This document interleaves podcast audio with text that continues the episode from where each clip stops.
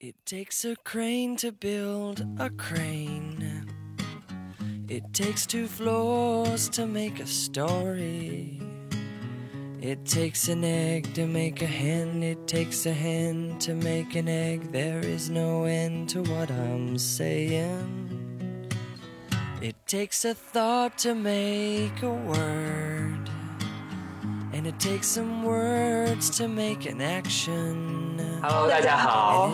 欢迎大家收听第八期《浮生日记》，我是露露，我是 Zachary。今天聊点啥？我们今天聊点很实际的那种。我在前几周在 Nature，嗯，这一篇科学杂志上面看到了一篇论文。这个论文的标题让我很震惊，也很感兴趣。这个论文的标题英文原文是 A Systematic Review of the Strength of Evidence for the Most Commonly Recommended Happiness Strategies in Mainstream Media。翻译成中文的话，它讲的应该是。对于主流媒体中最常推荐的获得幸福的策略，他们的证据力度进行的系统性审查。如果 你要不要直接翻译成白话一点的？这个听不懂。天，我在想这个真的很复杂。呃，我待会儿我们得详细的来讲一下这篇文章它的这个细节。但如果用一句话来概括这篇文章讲了什么的话，它其实就是在说主流媒体中提出了五种获得幸福的方法。包括接触自然、冥想、保持运动、表达感恩和进行社交活动这五种实验中，真正被证明非常有效的，就是在重新审查的情况下，进证明被证明非常有效的，只有表达感恩和进行社交活动。而我们大众时常认为的冥想、运动以及接触自然，或许并不是真的那么有效。所以这篇文章读了标题和读了一个。啊，前面的那个大纲之后，就让我感到非常的震惊，也花时间深入的读了一下。作者也提出了很多新的观点，因此我们这一期就会围绕幸福以及到底怎么样子获得幸福来展开。对，我觉得这是一个，首先是我们站在非常科学严谨的角度想要跟大家分享，其次是我觉得这是一个非常非常重要的话题。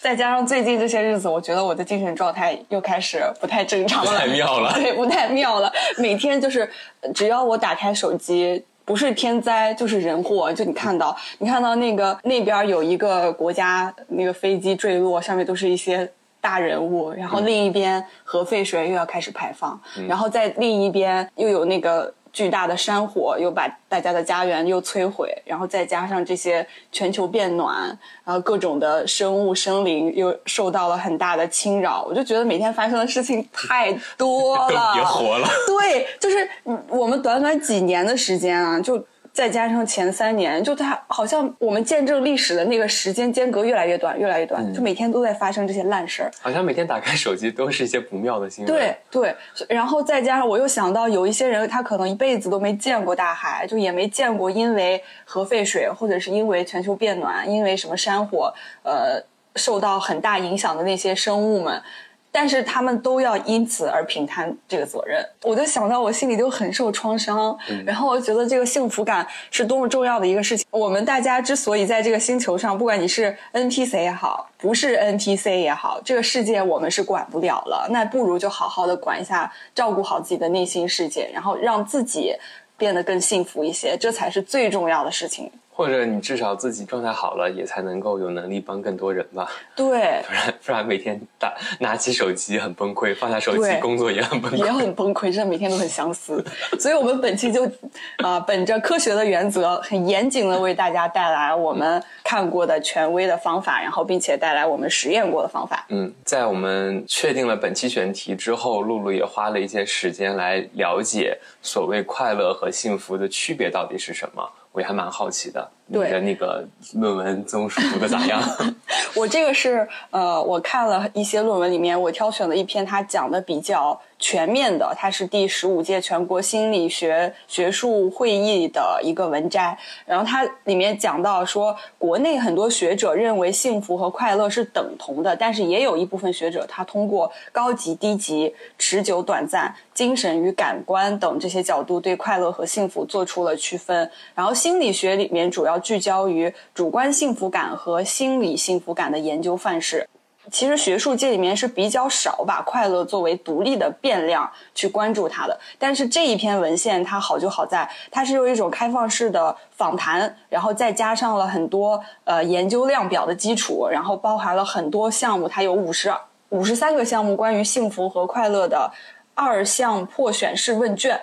分了三个维度，然后涵盖了呃含义特征、产生来源和影响因素，然后对五百四十二名中国大众进行了测试。但呃，然后这个测试结果就发现，幸福和快乐是相对独立的积极情绪，但是他们两个有一定的共性，但也有不同的特性、来源和影响因素。这个结论就是说，在中国人的认知观念里，从特性来看，快乐是每个人经常、比较容易、天生就可以体验到的积极情绪，但是它具有暂时性和易变性的特点。幸福呢，是具有深刻性和持久性，与人的社会需要相联系。但是从来源差异来看，通过与他人与痛苦进行比较，体验到的是幸福，这就认证了比较判断理论和苦乐交杂理论的观点，从而达成呃需要满足追寻目标的一些过程，做了一些有趣的事情，这些是更有助于体验到快乐的。从影响因素来看，物质财富、情绪调节、生理因素和快乐显著相关。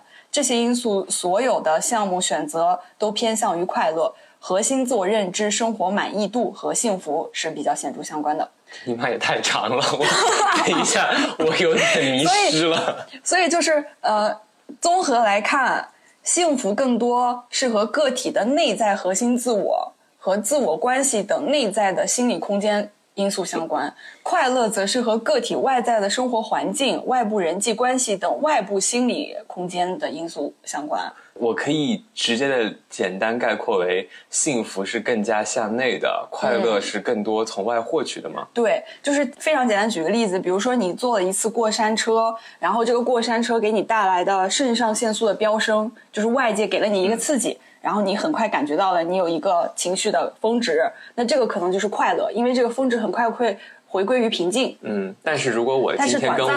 但是如果我今天跟我的好朋友一起坐了过山车，可能和好朋友陪伴的这个过程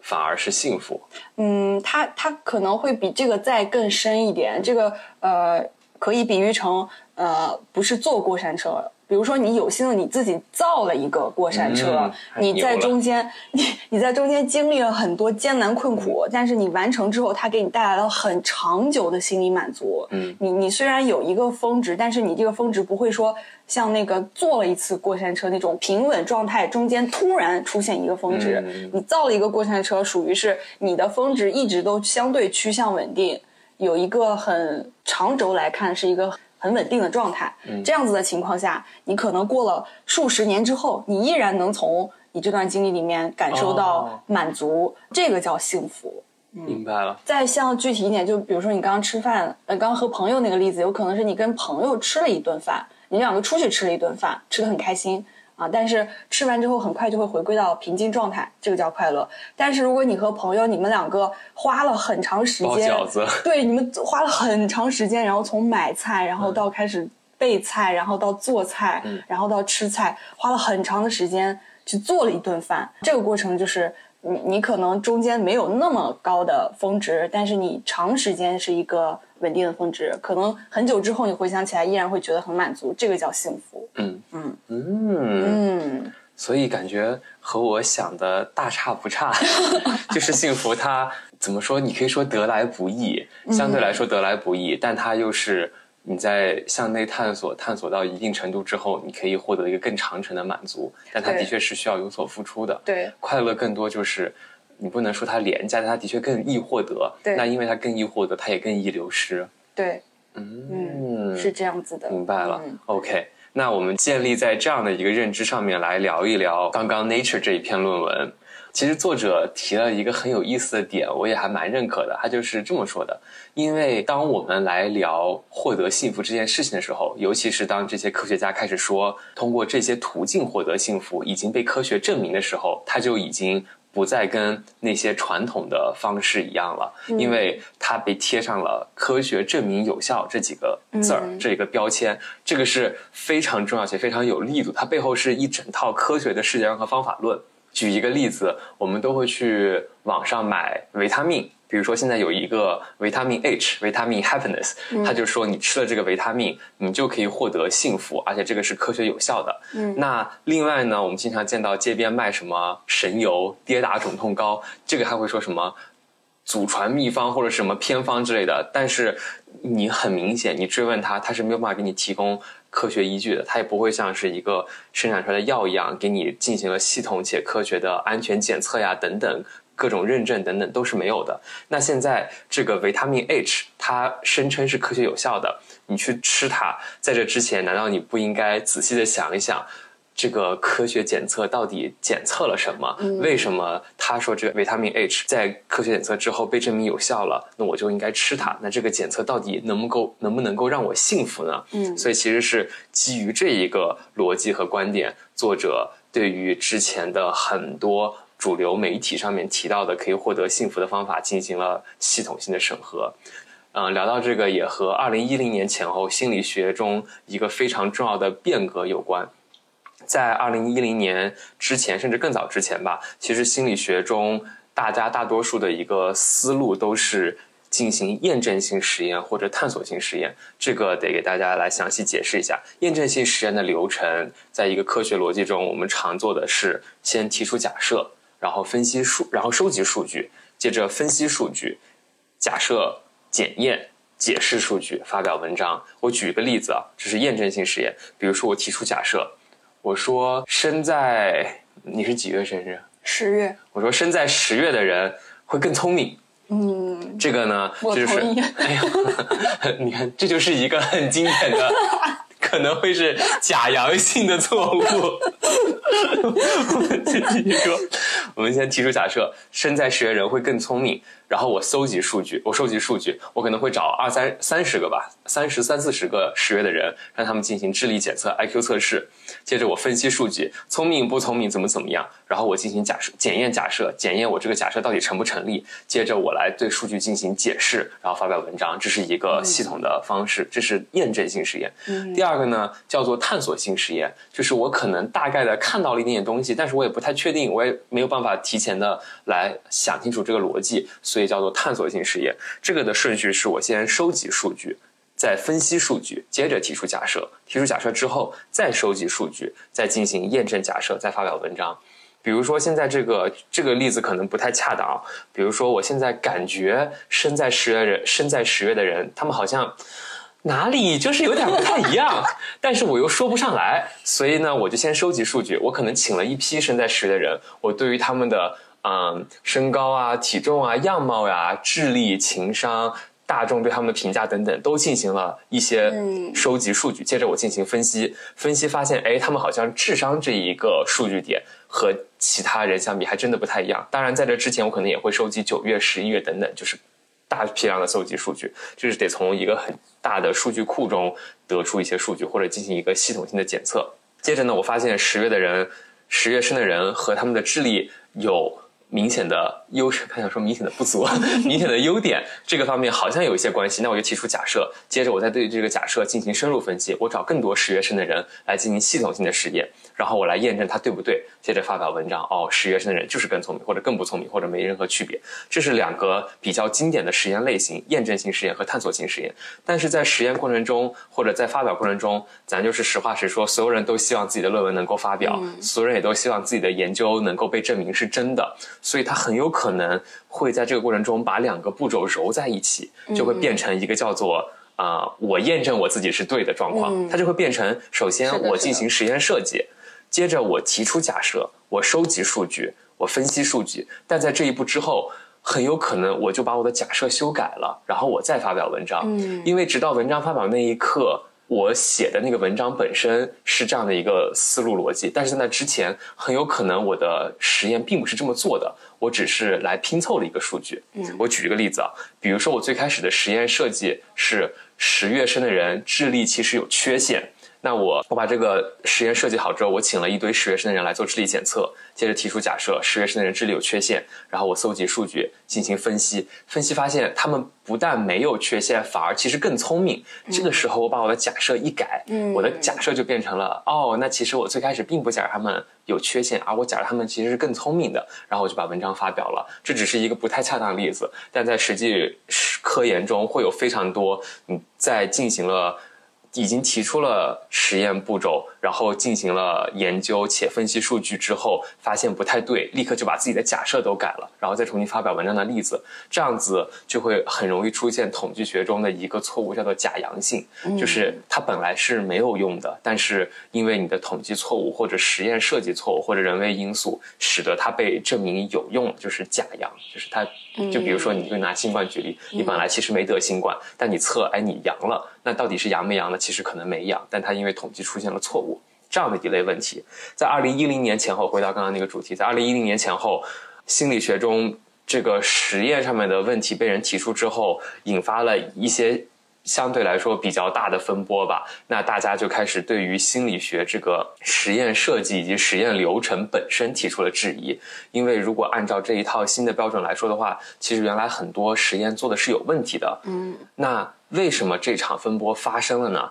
是因为科学中有一个很重要的点，我们为什么叫它叫科学？是因为它有一个很核心的因素在于它是需要被重复的。你比如说，我举一个例子。我们上物理课、上科学课都会讲焰色，上化学课吧，说错了。上化学课的时候，我们会讲一个例子，叫做焰色反应。比如说，点燃某一个金属，它会发出什么样的光，对吧？这样是一个例子。或者说，物理学中我们常讲，比如说什么。啊，万有引力定律啊，它为什么能够被称为科学？是因为这个实验啊，我在讲清楚它的实验条件、实验因素，然后相关的操作流程之后，我做它也能够成，露露做也能够成，任何人做它都应该能够成，这才能够被称为科学。它是一个非常重要的科学的一个要求。我想插一句，就是它相当于是一个公理和定理的作用。嗯，就你做它之所以被称为科学，是因为它它是万年不会变的。嗯嗯，然后你无论做什么都要以此为基础，什么什么的。嗯，关于科学的这个话题，之后我们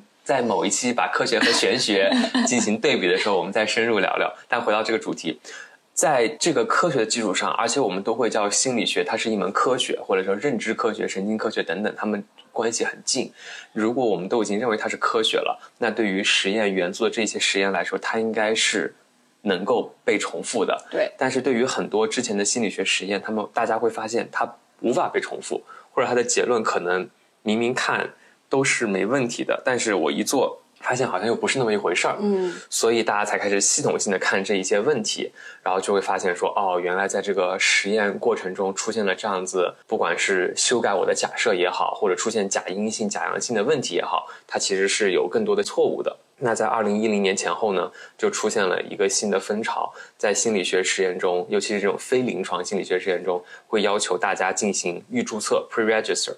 这个逻辑其实很简单。我们刚刚讲说，很多人他会。直到发表论文之前都不让大家知道它的这个顺序是什么样的，在这个过程中，他有很多可以操纵自己假设和实验的空间嘛。那我现在就把这个变了，我有一个开放的平台，我首先呢在这个平台上面进行预注册，我告诉大家我接下来要做一个实验，这个实验会研究什么什么主题，然后这个实验我的预期的设计实验设计是什么样。会怎么样做这个实验？接着呢，大概会有什么样的结果？我做一些预期，好或者不好等等。我把这个我要做的东西先记录在案，发布在平台上面，然后呢，我再开始真正的执行实验来做这些东西。这样就至少一定程度上面可以避免我在后期再篡改我的假设这一个问题。对，这就是其中一个很重要点，叫做 pre-register。然后另外一个呢，就是很常规的，我们叫做统计学的检验，就是它的统计功效是否有效、是否无效等等。大家常常听，可能在读一些文章或者书的时候，他会讲一个 p 值 p value，这就是在描述这个到底能多大程度上面证明它是有效或者无效等等的一个点。所以呢，我们回到这一篇 Nature 的文章，在两个月前发表的这篇文章中。作者对于能够获得主流媒体上面提到所谓经过科学验证的能够获得幸福的五种方法，他把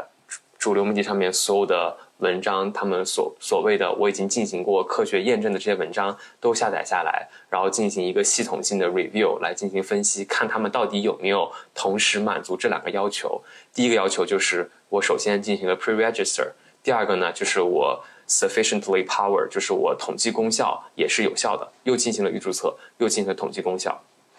在对所有的这五类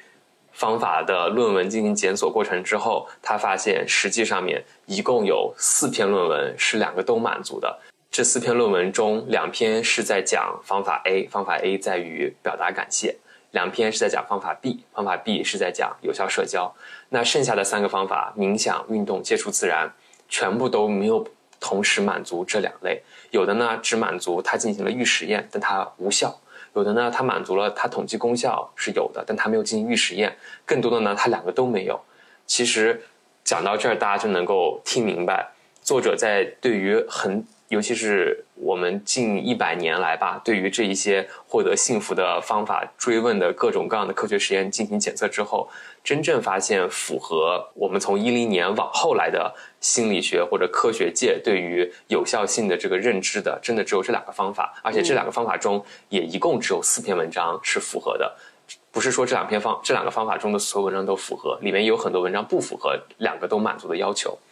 Anyway，所以呢，我们就说那不如就来看一看，既然 Nature 讲了这两个方法是有效的，我和露露说，那我们就来看一看。这两个方法，我们自己尝试尝试，到底有没有效？是不是按照作者说的那样？就是我们讲了这么这么这么这么多，其实只是想告诉大家，这个这两个方法是行之有效的，是科学论证说它是行之有效的。对。然后前面像 Zachary 讲的那些，全部都是科学是怎么验证它行之有效的，是可以被重复的。如果大家对此有异议，可以翻回去再认真听一听一下。然后我们也会把论文原文放到 show notes 里面，也欢迎大家去看一看论文原文。作者进行了非常深度的研究，当然因为这次篇幅有限，而且我们也不是主讲科学。如果大家回去读论文的话，其实会有蛮多新的发现的。对，嗯。另外一个点我也想讲，作者在文中也提到了，其实并不是说另外三种冥想、运动、接触自然就真正没有效了。这个结论并不是说他们无效，而这个结论应该在于说。目前没有足够的具有科学性的论文能够证明他们三个有效，嗯，所以它其实与其说是进行了一个否定，不如说是作者给大家一个鼓励，就是说，我觉得他大家也觉得有效，我呢觉得他可能也的确有效，但是咱就是实话实说，没这么多科学依据证明它有效，所以如果某个科学家或者某一些学者觉得它有效的话，我我的建议是，那你们赶快就把这个实验做出来吧。对，有点相当于是表达感谢和有效社交，就是 Nature 证明的这两个方法，它是经过官方改戳的。然后剩下的冥想啊、运动啊和其他的一些方法，它可能现在目前仍然仍处于民间偏方，大家知道它有效，但是科学并没有给它盖一个戳。就是希望大家踊跃尝试。如果我们听众中有一些。未来潜在的科学大佬、学术大佬可以去研究一下。对，而且有个很重要的点，就像露露刚讲的，它其实，在二零一零年之前，很多论文它也是官方发表了，证明那三个方法有效。只不过在这几年的学科改革过程中，或者一些新的新浪潮运动中，大家对于科学有效的标准，嗯，又拔到了一个更高的程度，所以在这个更高的程度下面来进行审视。他要打一个问号了，但是在比如说两千年之前，甚至一九五零年之前。当我们的那个科学对于认知程度还没有这么高的时候，那个时候依然是成立的。嗯，这也我觉得也符合逻辑吧，就跟我们更新手机一样，我们现在都觉得一千万像素的手机是一个标配了。但放到二零一零年，可能一百万、五百万像素就已经很厉害了。两千年还没有智能手机这个东西呢，肯定是随着我们时代的进步，大众对于科学也好，对于技术也好的认知越来越强，那我们也会不断的来完善科学的评价标准，让它往一个更好的方向来走。嗯，对，那就回到我们的这个真正被作者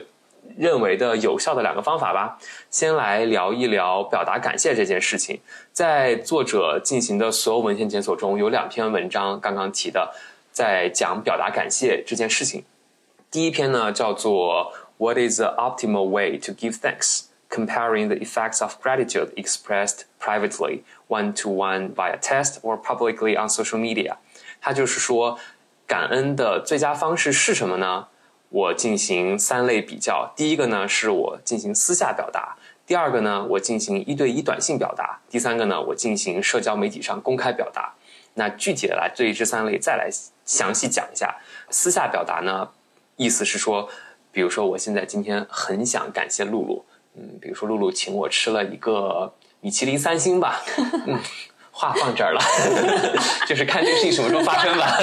先假设它已经发生了，嗯，那请完之后，我内心还是非常感恩的，所以呢，我就写了一封感谢信，但是我并没有把这个感谢信发给露露。方法 A 就在这儿就停下了。方法 B 呢，是我在写了感谢信之后呢，我一对一的发给了露露。这是方法 B，方法 C 呢？是我写了感谢信之后，我没有一对一私发给露露，而我把它发到了社交媒体上，发了个朋友圈，让所有人都看到了。嗯，那在这个作者进行研究，他发现这三个方法都有用，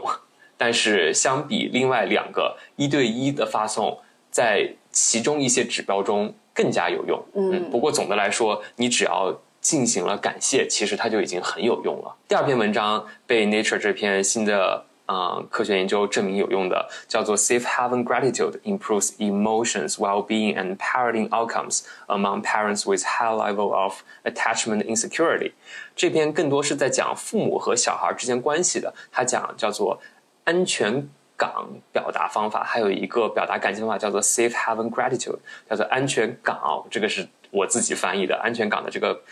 感激表达方法能够使那些不安全、依恋程度高的父母的情绪、幸福感和养育结果都提高。嗯，这里面讲的更多就是父母和小孩的关系。那在这个论文里面呢，他讲了两类表达感激。第一个呢是向一般亲密的人表达，你比如说我们就是萍水相逢，或者可能关系没有那么多、没有那么亲密，可能就是工作中的同事。或者不太近的朋友等等。那第二种呢，则是向你特别亲密的人表达，比如说你的原生家庭啊，这个词 听起来就不亲密，说出来感觉就很沉重。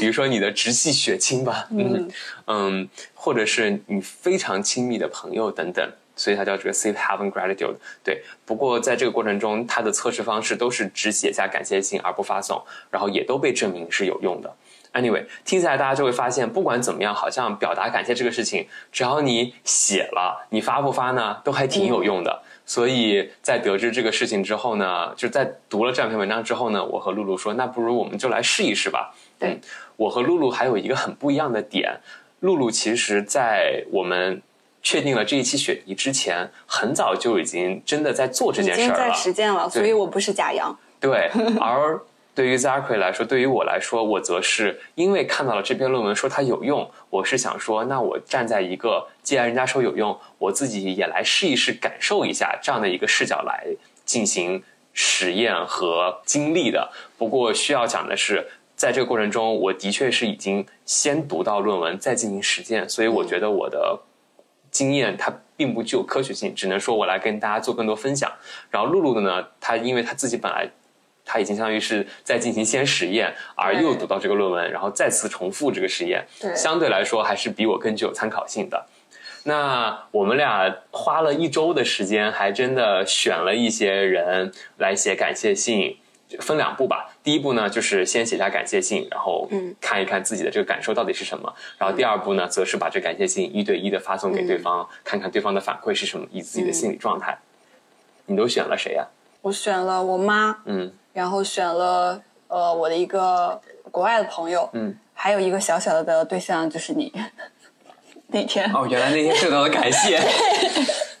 是不是有点不是那么正式？这个实这个方法其实我已经实践了有三年了，但我不是说日常生活中会随意表达，我只不过是在原之前的三年中，我是每年会在年末的时候，嗯，就是在十二月或者是一月一个年关的这么一个期间，我会选。呃，本年我最想感谢的十位朋友，然后去表达我的感谢，我会很认真的写一段几百字的呃信息，然后一对一的发送给他们。但是通常每一年我做这件事情的时候，我都会发现，我想要表达感谢的人其实不止十位，每一年都会超。哇！每一年都会超。我发送我。我就先讲这个心理路程是什么什么样的。我第一年想要开始做这件事情的时候，我觉得很难为情，就很尴尬，你知道吗？尤其我们像中国人、东亚人，尤其我这种很典型的 typical 的这种人，就是铁心一样。铁心 我觉得我说爱这个事情，就觉得呃，就我呃你，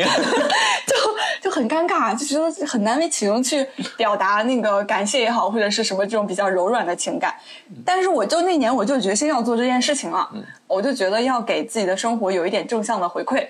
我就呃先选了第一个朋友，我先选了一个跟我很亲近的，但是我特别好的朋友也是我的室友，我就给他发第一个给他发，我心想这样会比较容易一些，因为你跟他最亲近嘛。我在还没有发送的时候，我在光把这些话打出来的时候，我就已经能感受到自己的那个情绪变化了。就是呃，那个情绪变化是，嗯，你一开始你觉得难为情，打下这些话的时候，你又会你自己都会觉得这些话语很真挚，很感动。对，很感动，相当于是你对你们过去一年共同经历的事情做了一个 review，你会重新发现这个人在你的生命中他是多么重要啊，他给你带来了哪些哪些事情，你就会重新想起呃那些你们一起经历的快乐也好，或者是不快乐也好，呃，这个情绪已经到这儿了，你就觉得打完以后，你觉得我那我必须得发送，我必须得发送出去，让他也感受到，然后又点击了发送之后，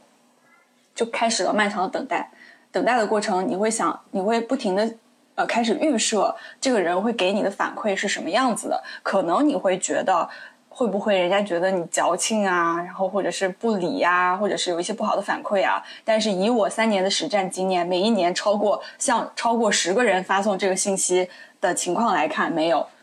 嗯无一例差评。大家会以超过你你百分之百的情绪来，然后来反馈给你。大家对于你的评价是你对他们的评价更正向，嗯。然后分量更重。他会、首先他会强烈肯定你发给他的这些话，嗯。然后但然后还再加上他对你的一些感谢也好，感谢和肯定呃对感谢、肯定和正面评价，你就会觉得你们之间的那个情感和爱意是互相流动起来，嗯。并且以从一种小溪的状态变成了波涛汹涌，你就会觉得你跟这个人更近了。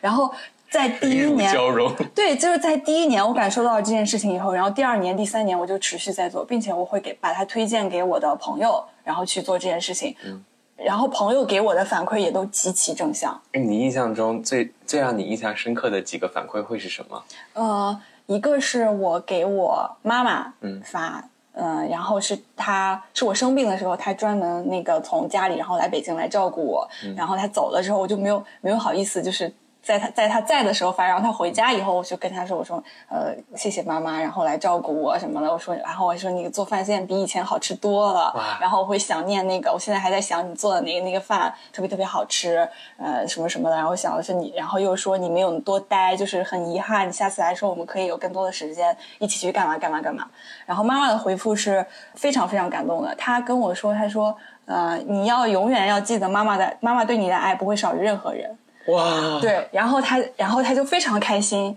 他表现出一种呃，他对他的劳动成果也好，或者是他的情感付出也好，好像有了一个正面的肯肯定定和回应，然后他就会说，那我继续在家学一个什么什么什么，然后下次我去做给你吃，哇，就非常的正向，然后你就顿顿时觉得你跟父母之间的关系好像就没有那么硬了。嗯嗯。还有谁？然后还有是当时的有一个我的 crush 对象，嗯然后我给他发，我本来就是觉得我们在交往的过程中，本来还有一些不太愉快的时刻，然后还因此冷战了一段时间，当时就觉得很难受，那个心情网弱，就还没练网弱，已经失恋的那种状态里面，就觉得很 很很刺挠不舒服。但是后来我决定还是给他发一下，然后我发了之后，他也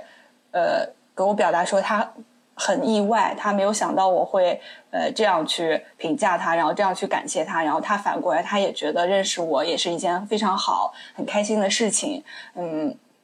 他就觉得说，呃，其实我也是一个很好的人，然后他就又肯定我，从此以后那个隔阂，我们就好像是就此顺理成章的就化解开了。那也没继续恋爱。对，确实也没有继续恋爱，就大家也不太合适。但是我们就是因此成为很好的朋友啊，并不像是说对对，并并并不是说死在手机。对对对死在手机里，或者就成了一个老死不相往来，一个一个敌人一样敌对的状态，反而就是你看到他有时候发一些动态，你会真心的觉得，呃，他在过很好的生活，然后他有很好的经历，你会真心的觉得这是很好的事情。嗯，同样相反过来的，他看到我一些状态或者一些更新的时候，他也会真心的为我觉得呃开心很好，然后会偶尔的私信一下对方，就是肯定对方这段时间的一些经历也好，或者是成就也好，就很好，你就会觉得你多了一个身，你身边多了一个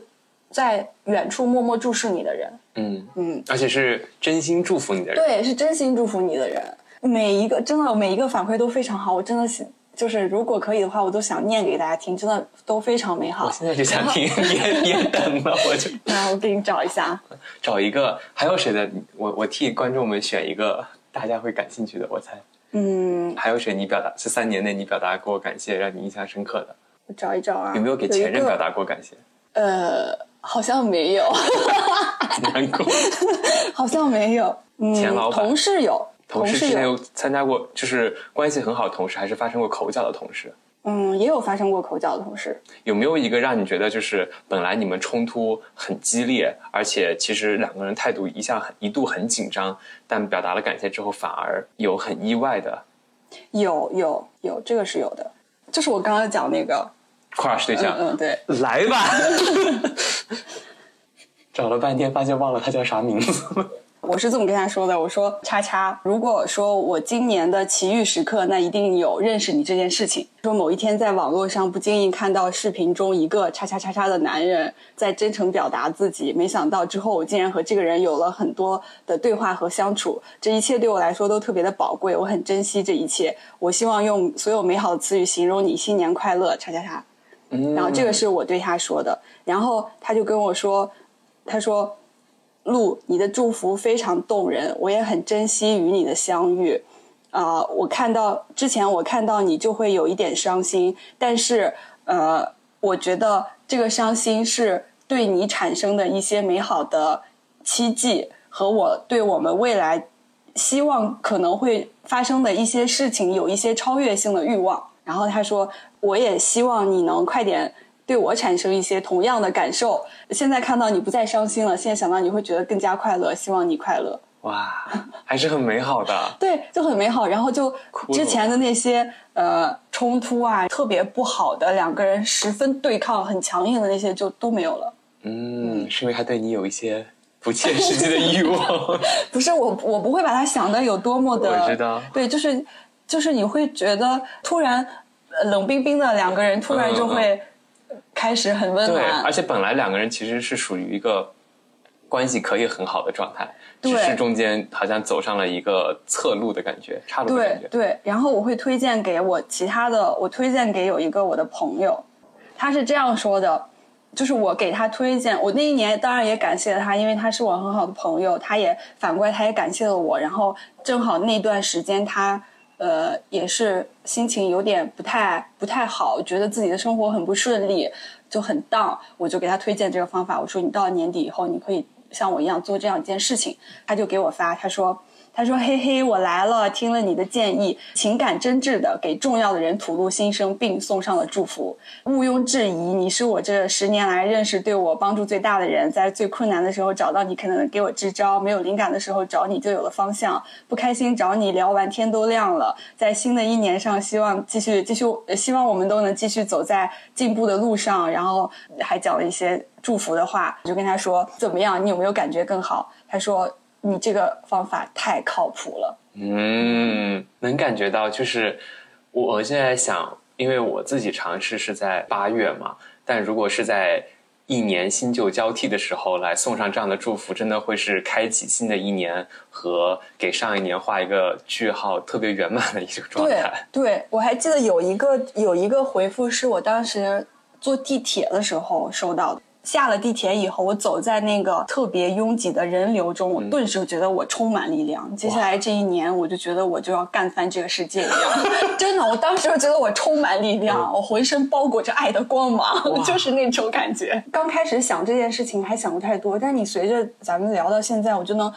越来越多的想起来每一个让我觉得都特别特别好的回复，这个感觉就像是你最开始你做这件事情之前，你好像是一个电极，而且还是一个单电极，但你做了这件事情以后，收到的回复越多，你变成一个发电站，嗯，就是这种感觉。哦，我突然想到，在这之前，其实我也有做过这个，并不是说读了这篇论文才真的做。是聊到这，我突然想起来，嗯，就是我不是在和另外五位、四位朋友，我们五个人一起做鸡兔同笼这个派对嘛？嗯，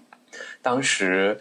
二一年年底吧，我们五个人每人给彼此写了一份信，嗯在这个里面就是跟你说的一样，就是来提，因为我们是很明确的要求，就是互相写，你可以写长，可以写短。那呃，我我记得大家都是真的是拖到了最后一天，而且那个时候我去其中一，我们是在一个朋友家汇合，一天那天晚上一起去吃一顿饭。我记得我在门口被关在门外，因为有两个人在里面还没有写完信，他就说不许让 Zachary 进来，等我把这个信写完再把它放进来，都到这样的程度，大家其实是。嗯，不拖到最后一刻，其实都有一点拖的那个意思。但是真的开始写之后，我感觉他们在里面真的特别开心。我在门外听他们在里面写，那个状态就是是充满快乐的。但过一会儿又变得很安静，就是进入心流那样的感觉。然后打开门之后，大家当面来读，其实有一点不好意思，但是能够感觉到。啊、比如说里面会写，我觉得你是一个什么样的人，祝福是什么样，给你的祝福是什么。那个信我今天没有带，因为刚刚才想起来。但我记得在里面很多的提到，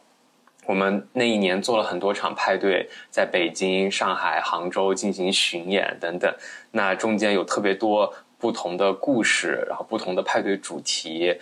里面讲了很多细节。嗯，然后我就觉得说，哇，当时读完之后，真的觉得说，哇，这个派对我可以干一辈子。对，是不是？当时你就会觉得你，你，你一方面你对这个人也充满了信心，嗯，对。然后他对你的反过来对你的肯定，让你对自己也充满了信心，然后你就会觉得这个世界很美好。我觉得你现在想，我突然觉得有一个点在于，你比如说家人可能。因为对于亚洲人来说，他本来就是有一层亲缘关系在的，我们也会更看，就是本来就会更看重这个。但对于很多朋友也好，甚至是陌生人也好，他其实我们没有办法以很高的标准来限制彼此。嗯，我不能说今天你是我的朋友，你就不能背叛我。当然，我可以这么要求你，但是咱又没有法律约束，对吧？然后我觉得做那个事情会让我觉得我可以，就是在我的。非常认可的、可以真诚沟通的人中，又新增了几位，而且这种心对心的交流会让我觉得，在一个陌生的城市里面，我也可以有我自己处在比朋友更进一步的这样的一群人在。他们可能并不是说我每天在一起生活，或者我一周要见一次，但是可能一个月或者两个月，或者甚至我们就是在线上进行沟通的过程中，只要我们。随时和对方开启这个聊天，我们永远都能够很快的回到那个状态，是因为我们就是很明确的能够知道我们是可以坦诚相见的，对，而且也不需要有那么多弯弯绕绕，戴上一层面具来进行一个表演式的社交，对我就是可以永远在我需要帮助的时候卸下这些东西。你比如说，我今天需要一个帮助，我永远不会先跟露露打很久的哈哈，讲些有的没的。我可能上来就直接打电话说：“老铁，急救，我需要帮助。”然后跟他讲我现在需要一个什么帮助，对我真的很重要。然后我觉得那个点就在于，那对于对方来说，他也不会在内心先衡量说啊，这个事情我做了，我需要花多大成本，我需要付出什么，我能够收获什么。啊，那个反馈第一事情就是第一个反应就是立刻弹起来说，帮来老铁来了，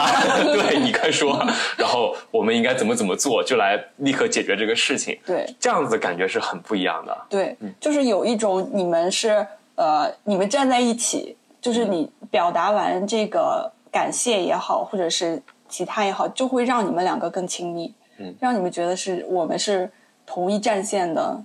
你两个人也好，或者是伙伴也好，还是什么，就是有一种更亲密、更紧密的感觉。嗯，然后你刚刚说那个家人，我这一次在试验中，其中就是拿我爸试了。嗯，我觉得那个反馈也很妙。嗯，因为其实我父母很早就离异，我特别小时候就离异，我在法律上面的归属权归我妈妈那边，嗯，所以其实我在未成年。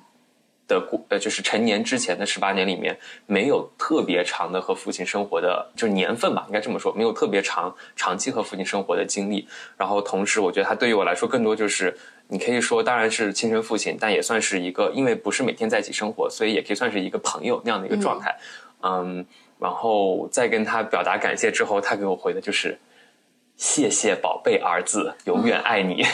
然后爱心爱心拥抱拥抱。对，我觉得那个还是很真诚的，而且我会觉得好像，哇，当然就是就是最开始写的时候，我觉得你写下来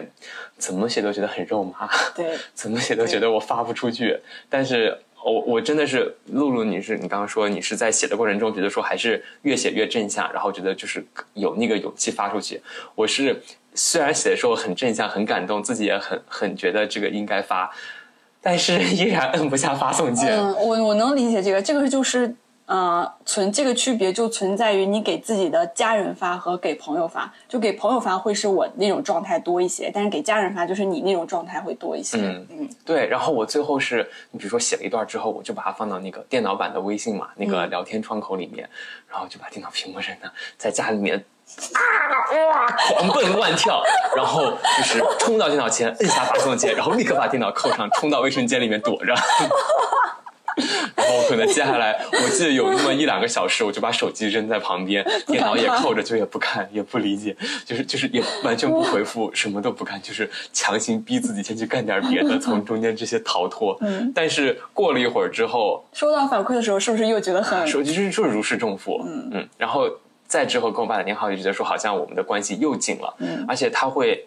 就是我觉得对于父母来说，不管我们多大，我们永远都是小孩儿。但是在这样的事情之后，他会把你当做朋友，好像你们的关系用平等这个词好像不太合适，但好像你们年龄的那个间隔变弱了，嗯，你们朋友这个角色的比重提高，嗯，亲父母和。子辈的这个关系变弱了。嗯，就像给我的感觉像是，呃，我跟家人之间有一有有一种家人，就我面对家人的时候，他们就是很威严的状态。嗯，但是，一旦就是我发射了这个冲击波，biu biu 以后，这个威严就软下去了。嗯，就他们也软了。好像有一种就是大家常说，你做了一件超，你比如说我们小孩做，我们作为。小孩做很多事情，包括作为朋友也好，做很多事情，如果在对方的那个预期内的话，他其实依然能够掌控，他也可能很快的陷入一个老固有的模式里面。但一旦你做一件事情超出了他的认知，他可能真的会卸下心防。对 对对，这就是有一种可能对方不太恰当的比喻，对方拿了一个。盾很厚的盾牌在那边，他的预期本来是你拿一个长矛来攻他的盾牌，嗯，结果发现你就直接越过盾牌跑到他后面，然后抱住他了，对，然后就嗯傻了，这样的一个感觉。是，就是很双向的，这个绝对不是你单方面的去发射爱意，发射什么，它绝对是双向的，所以我就觉得就是非常好，就以我的经验，嗯来说，我就我绝对会推荐给任何一个人，嗯。嗯，哎，但我。又回到一个很落地的操作方面，因为我觉得我们俩还是属于很易的人，做这个事情来说，就是对于像我们俩这么易的人来说，都已经很困难了。那对于更多稍微有一点内向的人来说，那他们应该怎么办呢？嗯，我觉得要么你就是写的时候，你哪怕就写给自己看。哦，对，就是刚刚第一篇论文讲的那个。我觉得这个也是非常有效的，因为你不发，你你单纯只是写下来，你也会。让自己意识到，你要写给的这个对象是很重要的。你在之后在跟他的接触中，你就会有意识的想要呃去爱他。这个爱是那种大爱的那种，就关心他，去关怀他。对，就关怀他，你就会知道这个人对你是重要的。嗯，呃，我相信就是大家都是人，他也一定会感受到的，也会形成一种正向的反馈，也不是说就不正向了。嗯嗯，我觉得就是。你觉得，如果你觉得发送是一件很难为情的事情，要么你就选择不发送，你让自己感知到，呃，这个感受，呃，要么就是像就像你一样，就像 Zachary 一样，你就强迫自己，就像点按一个那个发送键，嗯，然后发送键，然后立刻关上，然后去干点别的，对，然后你接下来你就会收到正向反馈，收到正向反馈之后，我相信下一次再做这件事情就没有那么难了。嗯，哦，你刚刚讲说，我还想到了一个。可能可行的方法，嗯，就是微信朋友圈，其实你可以选择可见范围嘛，啊，那你可以建一个分组，只让那个人看到，然后在朋友圈里面写下对他的感谢，对，这样子如果他有这个缘分看到了，那他相信一定会给你那条朋友圈点赞或者评论。对，甚至他可能没有看到，他未来有一天跟你聊天过程中，他可能在翻你朋友圈，可能又翻到那一条了。我觉得不管怎么样，对于双方来说，可能都会更容易接受一点。对，但总的来说，还是得鼓励大家，不管你最后发没发，你至少都先尝试着把它写下来这一个行为。对，就写下来，其实就已经有很强的作用了。嗯，哎，那我再回到一个最开始我们聊的主题，你觉得写下来之后和幸福感这个东西，你是怎么，你有感受到那种幸福感吗？如果就是从你一个非常切实经验经历的角度来说，你写下来发送感激，然后收到反馈。和那个幸福感，因为你最开始花了蛮长的篇幅来 讲幸福感是什么，幸福是什么，你是怎么来理解你发送之后的那个状态？能够描述一下吗？嗯，好好官方啊，你这个好好采访，你能跟我描述一下吗？对呀就感觉像在参加伦理访谈。对，我我我嗯，我觉得它是一个，它首先它肯定是一个幸福感，这个是毫无疑问的，因为它是发自于你的内心的，嗯。然后并且它持续时间是长的，它不是一时的，嗯，然后是呃，它是有点像我的世界就是由我这些朋友们构成的，就是由我和我朋友们经历的这些事情构成的，他们就是我这个世界构成的最小单位。嗯。我在向他们发送这些感激也好，或者是呃我的正向的情感也好，其实就是在向我的世界发送这些东西。嗯我发送出去以后，我的世界又给了我一种正向反馈，就相当于是呃我的世界整个整个这个这个世界的体系，它就已经是很正向了。我对他是正向，他对我也是正向的，我就会觉得这一年我把我把我自己的世界构建的如此之好，我的世界也是以如此正向的一种方式来看待我。那这一年我就觉得我过得很好啊，那下一年我也会有信心过得更好啊。嗯嗯，我觉得这样就形成一种良性的反馈。比如说，再到比如说我们每年到年末的时候，可能大家都会有焦虑，就会觉得说我我上一年是不是碌碌无为，我什么都没干，然后下一年我好像又很焦虑，跟别人比起来我又是那么那么的怎么怎么样，就可能会陷入到这种一种虚无当中。但是如果你一旦做这个事情以后，会会让你有一种呃知觉，就是你面临的那个世界，你让你感受到虚无的那个世界，它其实并不是你你真正内核内心当中的那个世界，它只是一个假象的东西围绕着你。但是其实那些东西都不跟你跟你真正的生活无关啊。就比如说我们在最前面的时候，为什么要说我们这一期的主题和内容是什么？然后我们为什么要讲这一期？因为我们打开打开这个世界的任何消息，不是天灾就是人祸，这些好像是你外在显在的你的世界，但这些世界跟你有什么关系呢？你能为此做出什么改变吗？好像也不能。那你真正的世界是什么？你真正的世界就是你身边的朋友和你身边的朋友一起经历的事情，这才是你真正的世界。有一个我之前很喜欢的番，它里面它叫日常，它就是记录每天生活、每天生活的这些日常，真的就是如其名。但里面有一个剧，嗯、就算是台词吧，或者说是他们的一个，我觉得算是一个这个剧的内核，我很认可。他就讲说，我们所经历的每个平凡的日常，也许就是连续发生的奇迹。嗯嗯，那就是说，真的就是像你刚刚说的，我们的世界真的就是由这些琐碎的日常所构建而成的。那在这个日常生活中，我们所相处的每一个人，其实也就建构建构出了我们生活的这个世界和这个宇宙。对，对，是这样的。嗯所以就是我们要做这件事情，其实就是形成一种很良性的反馈和沟通。嗯，如果你不去做这件事情，倒不是说你一定不会幸福，但是你做的这件事情会让你更强烈的感受到你的世界到底是什么。嗯，对，嗯会更加的确定了。对因为我在想，你刚刚讲，在二一年的时候，之后有机会好好聊聊。我当时不是在一家公益机构工作嘛，嗯我们那一年进行众筹的口号就是用行动对抗虚无。嗯然后我现在想，它的另外一个阐述方式，可能就是虚无的反义词，应该就是具体。嗯对你做一些具体的事情，去向具体的人对具体的事情进行具体的感谢，嗯那你一定能够感觉到你的世界也变得更加具体，对更加可以理解了。对，嗯以上是在 Nature 这篇文章中推荐的第一类方法，也就是表达感谢，还有我和露露自己的实践。嗯那同时，我们也我我也想跟大家分享一下，在这篇论文中所讲述的第二种方法，也就是进行社交。因为我和露露，呃大家很明显的能感觉到我们是非常 E 的人，所以这这个方式呢，我觉得对于我们俩来说并不具有特别强的实践意义，因为我们真的就是一直在这么做。但是这两篇文章我还是想跟大家分享一下。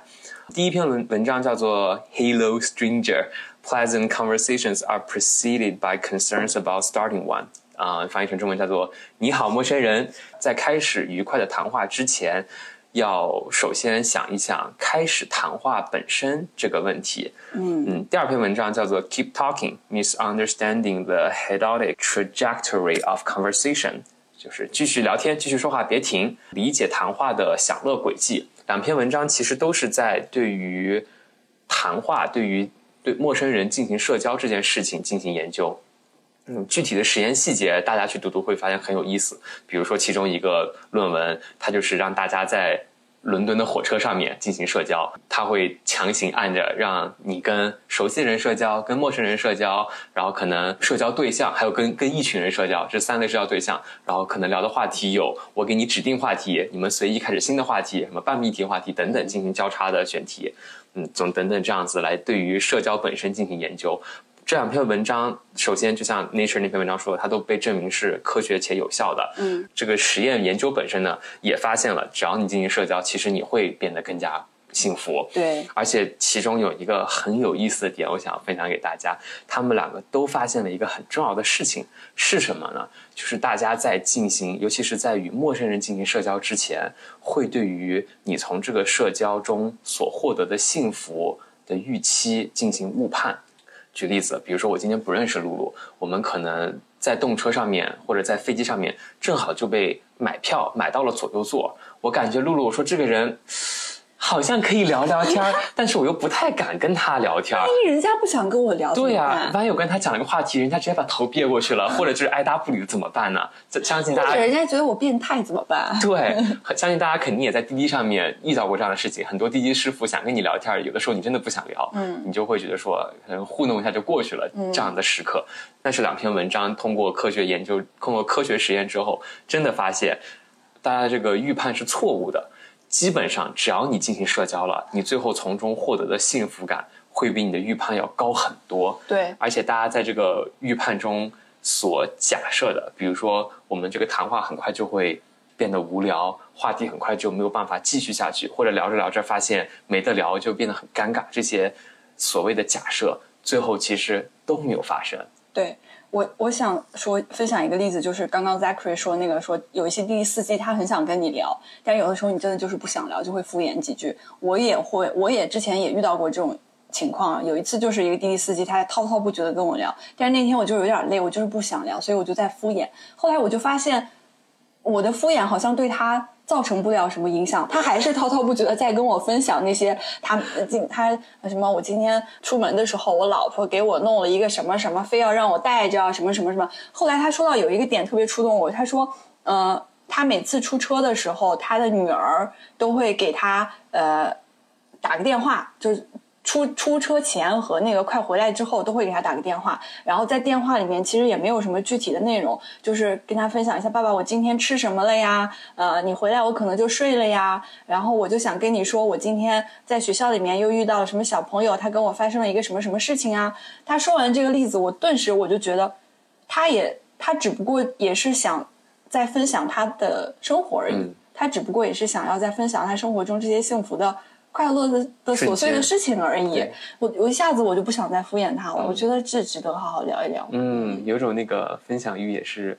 喜欢的一种表现的那种感觉。对，而且也不是有有的时候，呃，你可能会误判这个，确实会误判，你可能会觉得无聊啊，然后他也不是跟你呃有什么相同生活经历的人啊，或者是有什么共同话题，你们就聊不下去。其实不是的，你们共同生活在这个世界里面，大家聊的都是你们对这个世界的看法或者是一些感知。同样都可以从不同的维度去感受这些东西。对嗯而且我在读了第二个 Nature 推荐的文章之后，尤其是在读到大众会对于开启一段谈话所收获的快乐进行误判之后，我就突然想到我们刚聊的那个第一类方法，就是表达感谢这个事情。其实它也很像，啊就是我们会误判错误的预期，我们可能会很尴尬，或者对方会觉得也很尴尬，或者没有办法给我们我们真的期待中的那些答复也好，嗯很正向答复也好，但真的做了之后。至少我只能说，建立在我和露露的尝试上面，我们的收获都非常正向，而且远超于我们所预期的那种正向程度。对，嗯是的，所以就说明，好像这两类方法虽然它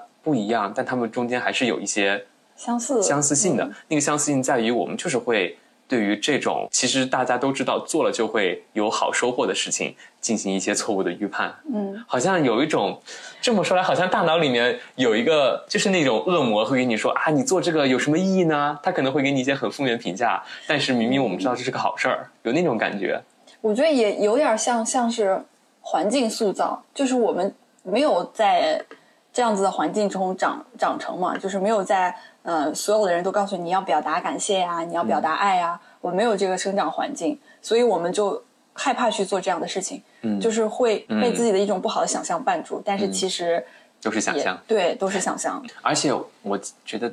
再退一万步讲，即使你开启了这个谈话，或者即使你表达了感谢，它最后并没有真正按照预期的那样发生，或者收到一个很好的结果，但至少对于你来说，你至少也 完成了一次表达感谢对。，但我觉得也未尝是一件坏事啊。就算你表达了感谢，你没有预期的收到呃正向的反馈，你如果说你收到的是非常不好的负面的反馈的话，我觉得那你也可以给自己敲一个警钟，哎，是不是要跑？对 对，对 或者对方真的值不值得你这个感谢？对，是的，对嗯，就也可以算作是一个呃排除法，对，嗯，因为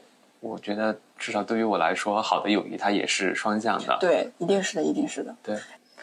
回到最开始 Nature 那一篇文章，他在作者在里面提到了，就像我们刚刚也已经强调了很多遍的另外三种方法，分别是冥想、运动和表达感谢。我觉得。就像我已经说过的那样，其实作者更多的也是给其他科学家和同行更多鼓励，就是期待大家在这个所谓的浪潮之后，能够尽快的提出更加有科学性的实验来证明他们这三个方法，这三个方法是有效的。那对于我和露露，嗯、对于自然接触自然冥想运动的理解，大家可以回看第二期，我们在第二期里面分别聊了我很喜欢的瑜伽，还有露露。嗯，经常做的就是近期在学习的潜水潜水及冥想对于我们两个的意义，大家可以去收听收听。然后等到有更多更新的关于这三个方法的论文发表之后，我们也会在第一时间读论文，以及尝试和给大家做更多的分享。对。然后，如果大家感兴趣的话，欢迎给我们留言。以上就是今天这一期内容啦。对，基于本期我们推荐给大家方法，强烈建议大家去试一试，对身边的人表达感谢，嗯，然后在呃旅途中或者是呃在外出的时候和陌生人社交，不过一定要在安全的情况下，对，在安全的情况下，好吧？那就是以上的所有内容了，谢谢大家，拜拜，拜拜。Tell you I'm sorry.